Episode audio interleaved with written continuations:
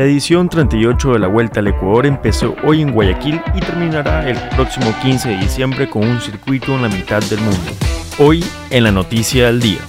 La Vuelta al Ecuador cerrará el calendario del ciclismo. Durante ocho etapas, el pelotón recorrerá cerca de 1.217 kilómetros. Pasará por 13 ciudades y atravesará 8 provincias. El comité organizador ha trazado un recorrido con cuatro etapas llanas, dos de media montaña y dos de alta montaña, con un perfil muy variado entre la costa y la sierra del Ecuador. La escuadra quiteña tiene en su nómina a tres corredores capaces de pelear la clasificación general. Ellos son Santiago Montenegro, actual campeón, Martín López, reciente medalla de plata en los Juegos Panamericanos de Cali, y Byron Guamá, cuatro veces ganador de la Vuelta. La competencia ciclista rendirá una vez más homenaje a Richard Carapaz.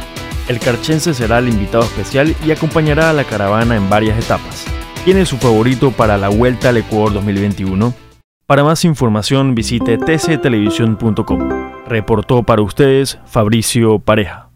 TC Podcast, entretenimiento e información, un producto original de TC Televisión.